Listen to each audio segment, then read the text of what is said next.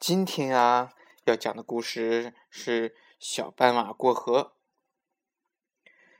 绿色的森林里有一匹小斑马。每天早晨，小斑马起来练习跑步，它跑得可快了。有一天，小鸽子飞到树林里来，给小斑马送来一封信。信上说：“大草原上开运动会。”请小斑马参加，小斑马乐得直甩尾巴。谢谢你，小鸽子，请你告诉我，到大草原上去该怎么走呀？小鸽子说：“小斑马，小斑马，你一直朝东跑，过了一条小河就到了。”小斑马呀，就一直朝东跑，跑呀跑呀，跑到小河边，河水在流。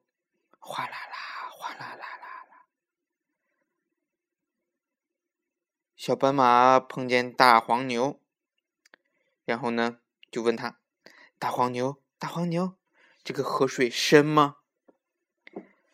大黄牛说：“不深，不深，我刚从对岸趟水过来，河水啊，才碰到我的肚子呢。”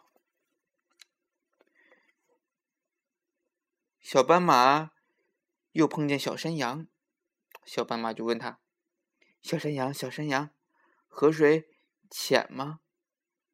小山羊说：“不浅。刚才我想趟水过去，还没到河中心，河水就漫过我的脖子了。我只好，哎，我只好退回来了。”大黄牛说：“河水不深，不深。”小山羊说：“河水不浅不浅，到底谁说的对呀？”小斑马望着小河发愣了。小斑马，小斑马，是谁在叫它？小斑马抬起头一看，哦，原来是松鼠妈妈。松鼠妈妈，松鼠妈妈，请您告诉我，是大黄牛说的对，还是小山羊说的对呀？松鼠妈妈说：“他们啊，说的都对，你仔细想一想吧。”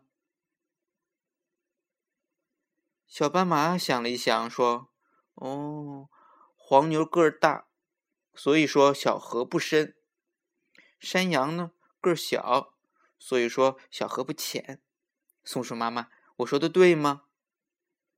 松鼠妈妈说：“你说对了。”以后碰到什么事情都要想一想，再自己试一下。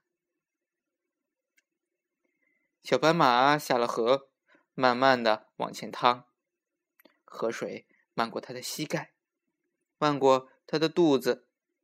等它走到河中心，河水刚刚漫过它的脊背，在它的脖子上卷起一朵朵小浪花。小斑马趟过河。摇摇脖子，甩甩尾巴，洒出许多小水珠来。他心里说：“对呀，碰到了什么事情都要仔细想一想，还要自己试一下。”这时候啊，小红马、小青马、小黄马、小灰马，还有小白马，从四面八方跑来了。大草上，它大草原上的运动会啊，就要开始了。好啦，今天的故事讲完了。